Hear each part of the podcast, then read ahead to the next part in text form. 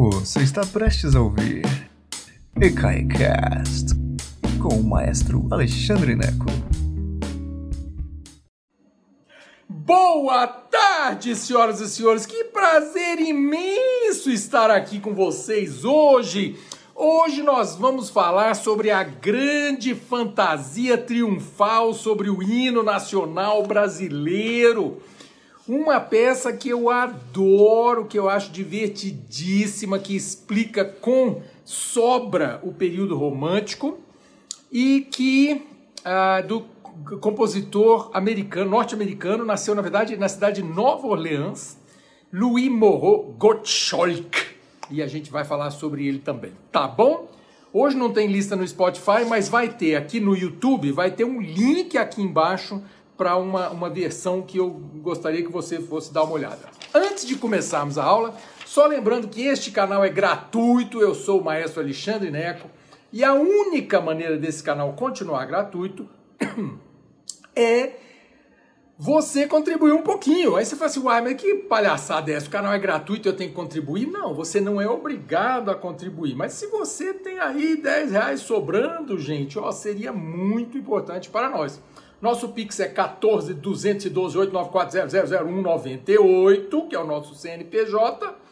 E se você não tem Pix ou não gosta de Pix, dá um pulinho em ecai.com.br e clica em Apoio Ecai. Se você está fora do Brasil, a clique em Support Ecai. E aí você pode doar o que você quiser, tá bom? Inclusive nada. Se você não tem grana, eu não quero sua grana. Eu entendo perfeitamente que muita gente tem grana, tem 10 reais sobrando. Mas se você tem 10 reais sobrando, eu tô de olho em você, hein? Tá bom? Então vamos lá, ajuda nós aí. Tem muitos profissionais trabalhando nesse canal e recebendo, inclusive durante a pandemia. Então é muito importante a sua colaboração, tá bom? Então vamos lá. Louis Moreau Gottschalk e a grande fantasia triunfal sobre o hino nacional brasileiro. Antes, um, um disclaimer, assim, eu preciso dizer, eu preciso abrir o jogo aqui com vocês. Essa peça, eu gosto tanto dela que eu, eu, sou, eu sou parcial, ok? Eu não, eu não consigo ser isento. Eu adoro essa peça. Eu a conheci num concerto na década de 80, na Sala Vila Lobos do Teatro Nacional de Brasília, um dos meus espaços favoritos na minha vida. Foi onde eu aprendi a ser gente, foi onde eu aprendi a ser músico. Sentei naquela plateia tantas vezes, subi naquele palco tantas vezes e, aliás, estamos com o Teatro Nacional fechado há sete anos e é um, ver, um vexame, uma vergonha. Mas foi lá, na década de 80, eu acho que foi minha avó goiana que me levou para assistir um concerto com o pianista brasileiro Arthur Moreira Lima, que eu só conhecia porque minha avó falava dele. Aí cheguei, sentei lá e a gente sentou num lugar em que assim eu via o piano no palco e eu quando abre a, porta do piano assim, né, a tampa do piano, eu via, quando sentou Arthur Moreira Lima, eu via a cara dele. E ele tem uma cara medonha. Gente, pensa, parece um vampiro. E eu assim, desesperado, olhando na plateia, assim, olhando, e ele olhando, de vez em quando ele levantava o olho e olhava para mim. Meu Deus do céu, eu ficava apavorado. E ali, nesse concerto ao vivo, eu ouvi pela primeira vez a Polonese do Chopin. Eu ouvi pela primeira vez o arranjo original do Tico Tico no Fubá. Eu ouvi pela primeira vez a grande fantasia triunfal sobre o hino nacional brasileiro. E essa é a importância do concerto ao vivo que nós estamos sentindo falta nesse momento. Assim que acabar essa jossa dessa pandemia, você vai fazer o favor de voltar a frequentar concerto ao vivo, porque é, é o concerto ao vivo que descortina é, é, oportunidades, descortina mundos novos para nós. Eu gostaria que esse canal fosse para vocês, para alguns de vocês pelo menos, o que esse concerto do Arthur Moreira Lima foi para mim. Eu saí do concerto apaixonado, eu era um adolescente. Gente, eu saí de lá, comprei tudo que eu podia de CD do Arthur Moreira Lima, tocando Chopin, tocando Ernesto Nazaré. E abriu minha cabeça, eu não sabia quem eram essas pessoas, eu era moleque, não sabia, minha avó sabia o que ela estava fazendo. Então, assim, a importância da gente ir atrás dessas coisas. E eu queria, então, que você fosse atrás de versões diferentes dessa música. Daqui a pouco eu explico o que que acontece. Então, assim, eu fiquei apaixonado, porque a, a especialmente a grande fantasia triunfal sobre o hino nacional brasileiro, é uma peça que para nós brasileiros, ela evidentemente assim, a, nos primeiros dois compassos você já está apaixonado, porque por mais que o nosso país seja esse país sofrido, esse país que não merece os governantes que tem, que não merece os políticos que tem, nós, esse povo frouxo que não dá conta das coisas, oh meu Deus do céu, o país sofrido. E a gente, vai e tem esse hino maravilhoso, esse hino maravilhoso que a gente ouve e toca o nosso coração. Ele, o hino fala de uma pátria que existe aqui dentro da nossa cabeça. E isso é o romantismo. O romantismo é sobre isso. Entende? Eu vou me ater à música, não vou falar de política não, tá? Não precisa se preocupar não. Mas o romantismo, ele cria uma, uma, uma, um ideal. Então, quando a gente fala, é, o que é o romantismo? É o século XIX, ok? Na música é o século XIX. Então, as músicas do século XIX, a música do período romântico, ela existe para arrupiar seus cabelos. Então você ouve uma música romântica e você pode assistir a nossa aula sobre o período romântico aqui no, no curso de História da Música para você entender. É o período das orquestras grandes, é o período do, do, dos grandes virtuosos, das, das, pessoas que tocam mais nota do que, o, do que o ouvido dá conta de tocar.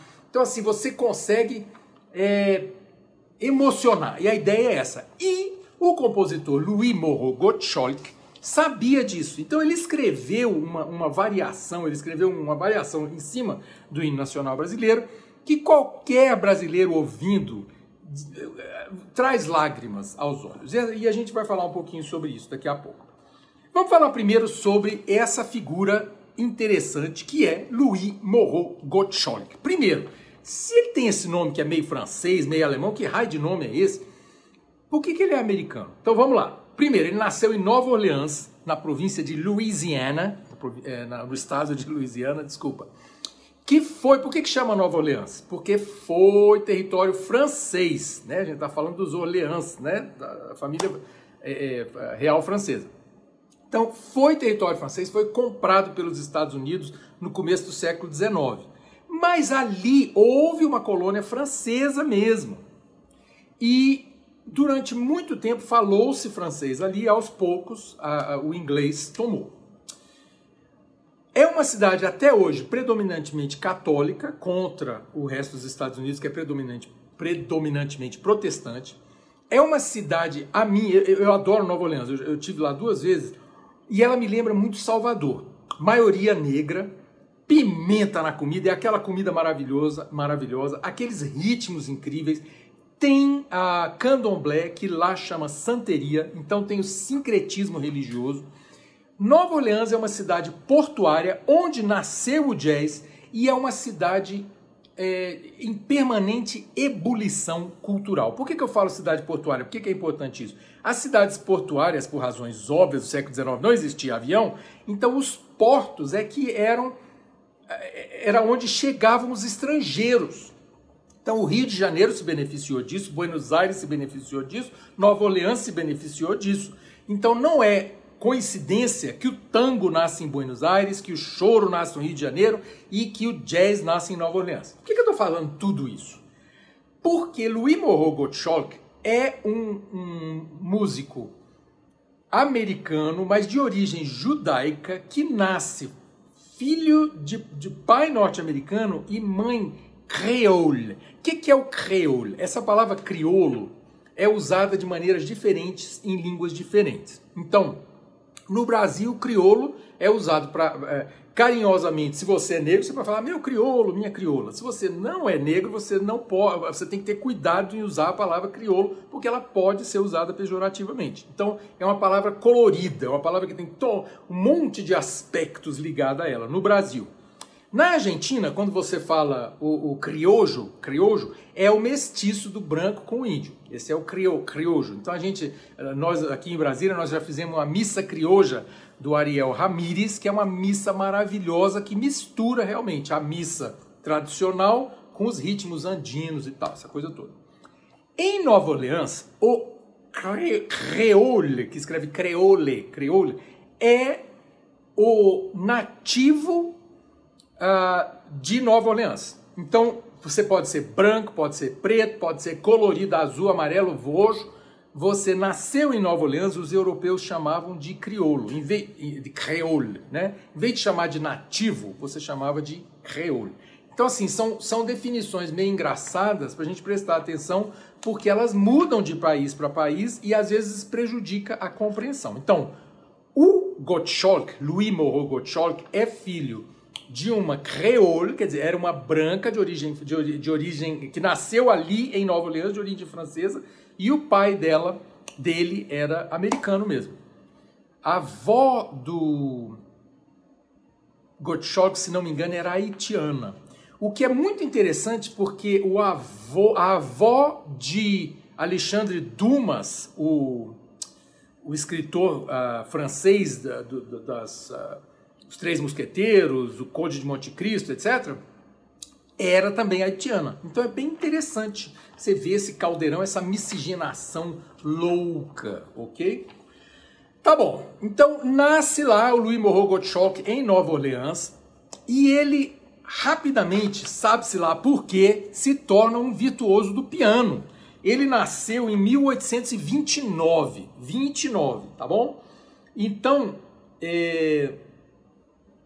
só para a gente pensar, Schubert morreu em 1828. Eu adoro fazer essas, essas, essas pontes. Então, Schubert morreu em 28, Gottschalk nasceu em 1829. Aos 13 anos, portanto, em 1842, ele foi para Paris. Ele já 13 anos apenas. Ele foi para Paris, o pai dele era rico. Foi para Paris com o pai e ah, eu vim aqui me inscrever no Conservatoire Royal, ou Conservatoire Nacional de Paris, ou alguma coisa assim. E eles disseram assim, nanani, nanã, americano aqui, aquela terra é a terra dos vapores, esse povo americano é tudo um bando de atrasado, um povo grosso, e não deixaram que o menino se se matriculasse no Conservatório Nacional de Paris. Os franceses, assim, aquele nojo, né, comendo escargot e não deixando que o Louis Gottschalk se inscrevesse. Mas paciência, ele foi ser famoso fora, longe de Paris. Poderia ter sido um grande pianista é, influenciado pelos modos parisienses, mas os franceses escolheram que esse não seria o futuro. Então, o Gottschalk volta para as Américas e ele virou um grande viajante aqui de, cima a baixo, na, é, especialmente na América Latina. Então foi para tudo que é lugar que você imaginar. Cuba, República Dominicana, foi descendo, passou na Argentina, passou no Uruguai, veio para o Brasil, gente. Olha que beleza. Em todo lugar que ele viajava, ele deixava uma fantasia triunfal sobre o nacional do lugar. Ele era um grande músico, um grande virtuoso, um grande artista. Adorava o palco e adorava a mulher. Inclusive, ele, ele foi meio que exilado lá dos Estados Unidos, porque ele dormiu com as meninas lá num curso de num curso qualquer de tipo assim, ah, vamos fazer uma escola, vamos fazer uma escola de música aqui. E ele resolveu ensinar mais do que música para as garotas, e aí eis que ele foi meio que exilado e nunca mais pôde voltar para os Estados Unidos. Então talvez é assim que ele tenha viajado tanto. Mas olha que coisa divertida. Ele veio para o Brasil e chegou aqui no Brasil em 1869. 1869. Quem era o presidente em 1869? Quem era? Não era presidente nenhum, né, gente? Era o Dom Pedro II. Dom Pedro II era o monarca, era o nosso governante na época. É meu, é meu, meu, acho que é meu brasileiro favorito. Acho que é meu é Santos Dumont, Dom Pedro II e Kubitschek. São, são os brasileiros que eu mais gosto, gente. Fazer o quê, né? É, paciência, né? Mas aí, eis que Dom Pedro II adorava as artes, adorava. E ele achava Louis Moreau Gottschalk o máximo. Então, conta-se de um concerto com não sei quantos pianos na Quinta da Boa Vista, né? Que era o palácio lá do, do DP2. Então tinha um monte de piano, ele fazia essa coisa assim, bem gigante do período romântico, o Gottschalk. E os governantes adoravam, o público adorava, era uma farofa só. Eis que o Brasil presenteou o Gottschalk com o que nós temos de melhor, uma doença, né? Deu para Gottschalk a febre amarela e eis que ele morreu no Brasil. Olha que beleza, tá vendo? Diz que o Brasil não serve para nada. Matou Gottschalk, foi enterrado lá junto com meu avô no cemitério João Batista, lá no Rio de Janeiro. Que beleza! Só que vovô ainda não estava lá, né? Porque senão aí também não dá. E aí, eis que depois o corpo foi trasladado para os Estados Unidos, onde foi enterrado um ano depois, 1870. E sinto muito, né, coitadinho? Veio, mandou veio para cá, vir para cá. Inclusive tem uma lenda que conta, isso é, porque isso também é tipo do período romântico. O período romântico, ele adora inventar as histórias. Por que, que a gente curte Beethoven? Ah, porque Beethoven era surdo. É, Schubert morreu de, teve sífilis. É, Salieri morreu na pobreza. A gente adora essas coisas. É, então, assim, essa coisa do período romântico é essa coisa miserável, né? O Gottschalk conta a lenda que ele estava fazendo a, a última apresentação dele. Ele tocou uma peça que é típica do período romântico também, que era dele, que se chamava Morte. E eis que ele tocou essa peça Morte e desmaiou no palco. Se é verdade ou se não é verdade, eu não sei, mas é isso que está escrito nos anais da história e é isso que eu passo para frente, né? É isso aí. Fazer o quê, né? Então tá bom. É, curioso é que ele, ele escreveu então a grande fantasia triunfal sobre o hino nacional, perdão, o hino nacional brasileiro e o ofereceu, ofereceu esse arranjo para a princesa Isabel e o conde de, que era o marido da princesa Isabel. Gente, não tem jeito, né? Não fazer piada com o nome do conde de é de lascar, né? Esse conde. É isso. Então tá bom, isso foi em 1869. Agora, aí começam as nossas brincadeiras históricas, que eu adoro fazer esses links, né? Como assim o hino nacional brasileiro, se ele fez uma fantasia sobre o hino nacional brasileiro em 1869, como pode, se esse não era o hino brasileiro, ou era o hino brasileiro? Que confusão é essa? Então, capítulo 2 da nossa, da nossa aula. O hino nacional brasileiro, olha que confusão, né? O hino nacional brasileiro, essa melodia, foi escrita em 1831. Então a música, pam pam param param param pararam, pam pam param param, etc. A música foi escrita em 1831, o ano em que Dom Pedro I abdicou do trono, deixando seu filho DP2 aos seis anos de idade no trono. Eita infância bonita! É isso. Então, 1831. E a letra? A letra, a gente não ouve, a gente não aprende que assim, lê música de Francisco Manuel da Silva e letra de Osório Duque Estrada, a gente não ouve isso? Sim. Esses dois nunca se conheceram, por uma razão simples. Francisco Manuel da Silva morreu em 1865. Ele foi aluno de, uh, do padre Zé Maurício Nunes Garcia, lá atrás. Então, assim, Francisco Manuel da Silva escreveu o hino em 31, 1831, quando Dom Pedro II tinha apenas seis anos de idade. E Osório Duque Estrada nasceu em 1870, portanto, cinco anos após a morte do compositor da música. Por que isso? Porque o hino, a letra do hino é republicana.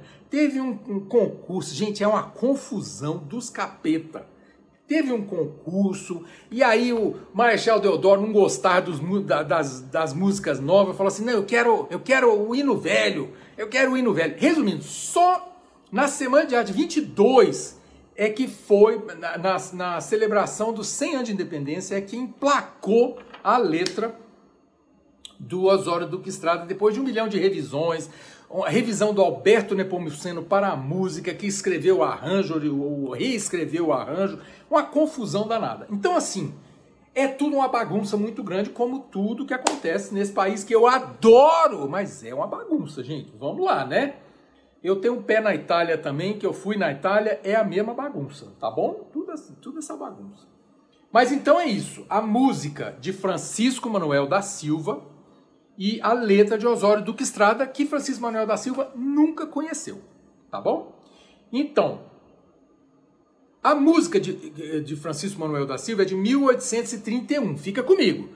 Em 1869, portanto, 38 anos após a composição, o Gottschalk vem ao Brasil e quer impressionar então o imperador e escreve esse arranjo que ele mesmo tocou ele mesmo tocou o arranjo, porque era um arranjo difícil para Chuchu.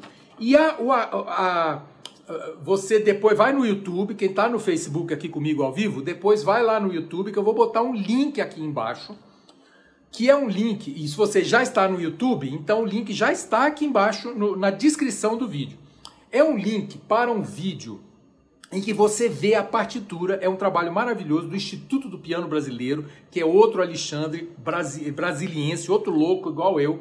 E o Instituto Brasileiro disponibiliza várias partituras de piano online no YouTube. Então eu vou linkar para você ver a partitura enquanto Nelson Freire, nosso pianista maior, está tocando a versão original da uh, Grande Fantasia Triunfal sobre o hino nacional brasileiro. Por que, que é interessante? Porque, como uma boa peça romântica, é, o Louis Moreau Gottschalk colocou algumas notas lá que, meio à moda de Liszt e Chopin, não é todo mundo que consegue tocar. Então ele colocou um, tem, a partitura, na verdade, se divide em duas. E essa partitura que o Instituto do Piano Brasileiro disponibilizou gratuitamente para nós tem as duas partes, partes e você vê é, as duas simultaneamente. É muito interessante, porque você vê a parte que o, que o Gottschalk escreveu para todos os pianistas, e aí escreveu uma parte em cima, notinha pequenininha, você vai ver, em que em algumas passagens aparece assim, comme l'auteur le joue, como o autor toca, entendeu? Então é uma partitura opcional que acontece pequenininha acima da partitura original, com muito mais notas. E é claro que é essa que o Nelson Freire toca. Aliás, é uma interpretação inacreditável, numa velocidade absurda, que eu falei assim, meu Deus do céu, as teclas do piano vai sair voando para tudo que é lado. Então é divertidíssimo. E tem outras versões da Grande Fantasia Triunfal sobre o hino nacional brasileiro que eu queria que você procurasse. Vai no Spotify ou vai no, no próprio YouTube e procura versões diferentes. Tem a versão original para piano e tem várias orquestrações diferentes. Não foi Gottschalk que fez as orquestrações. Então você não vai ter orquestrações homo homogêneas, várias versões diferentes com várias orquestrações diferentes. Como você é brasileiro, brasileira, você vai achar divertido, vai achar bonito. Eu chorei para chuchu hoje tentando procurar uma versão e achei, afinal das contas, eu resolvi deixar a original para você assistir, olhando a partitura, mesmo que você não, não, não leia música, você vai curtir ver as notinhas subindo e descendo, porque acontece simultaneamente, tá bom? Então você tem, você tem várias versões com a Cristina Ortiz e orquestra, com um, sujeito, um maestro do leste europeu chamado Eugênio Liszt, que não tem nada a ver com o outro Liszt. Ah, tem tem uma, uma, gravações com a, com a Guiomar Novaes, outra grande pianista brasileira.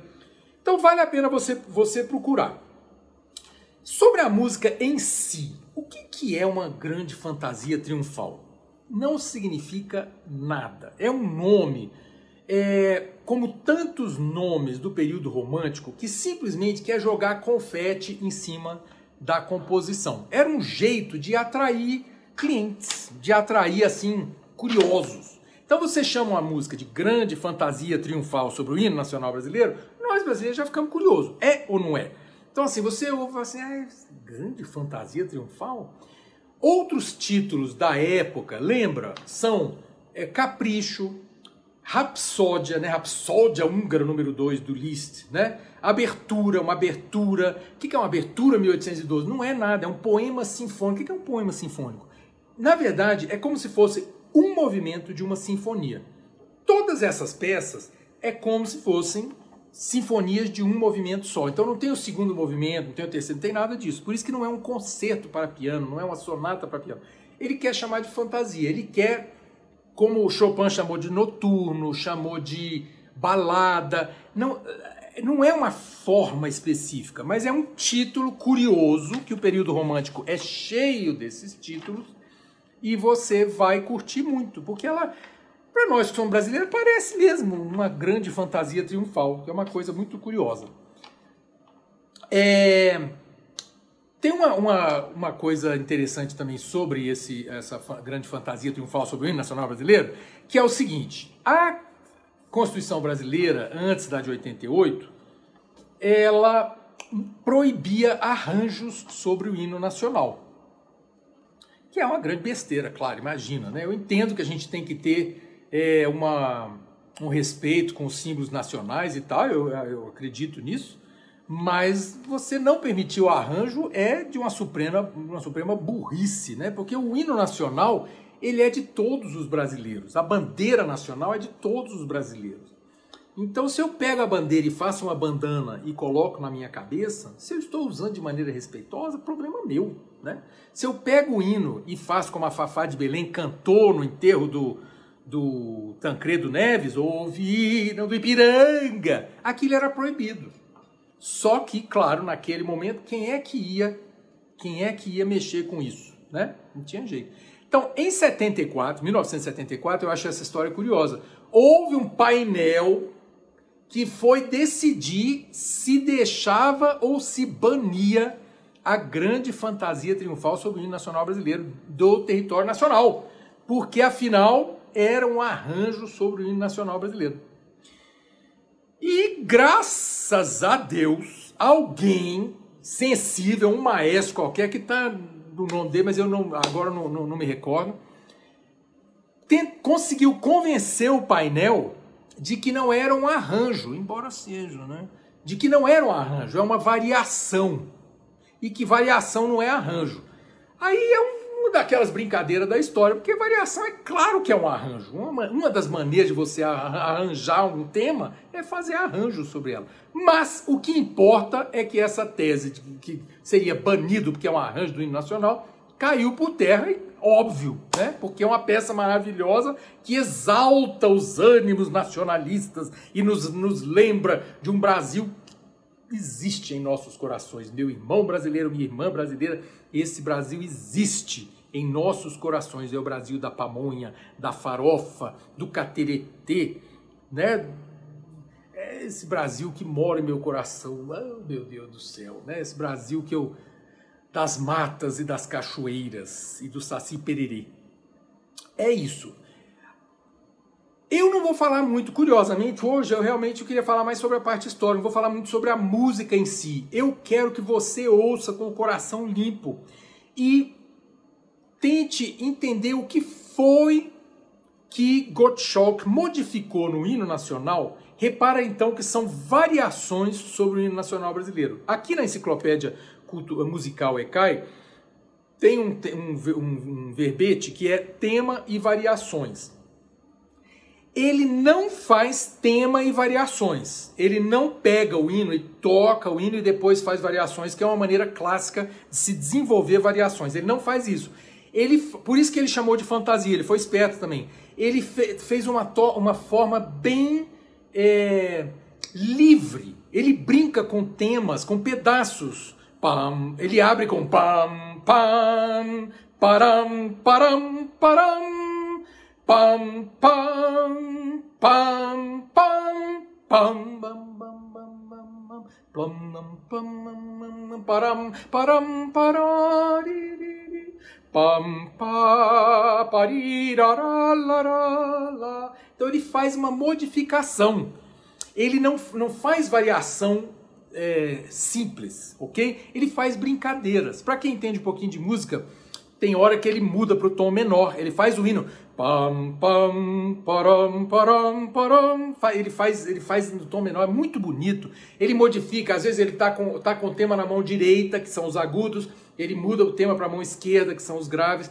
Mas ele usa de todas as, as os artifícios que ele consegue achar no piano para tornar a peça uma coisa meio de fogos de artifício. Por isso, grande fantasia triunfal. E eu recomendo muito que você ouça essa versão com Nelson Freire, que está aqui embaixo na descrição do vídeo. E se você está no Facebook comigo ao vivo, aguenta só um instantinho que eu vou subir esse vídeo para o YouTube. Em uma hora, no máximo, ele estará no YouTube, tá bom? Gente, é isso. Foi um prazer enorme estar aqui com vocês nesta quarta-feira ensolarada aqui no Planalto Central. E estamos juntos, hein, meninos e meninas? Estamos juntos. Esse Brasil tem jeito. Tem hora que a gente fala assim: caramba, onde estamos? Mas a gente tem que acreditar que esse negócio vai dar certo de algum dia, gente. Algum dia. Tá bom? Vocês estarem aqui é prova de que existe uma uma vontade de que as coisas se acertem.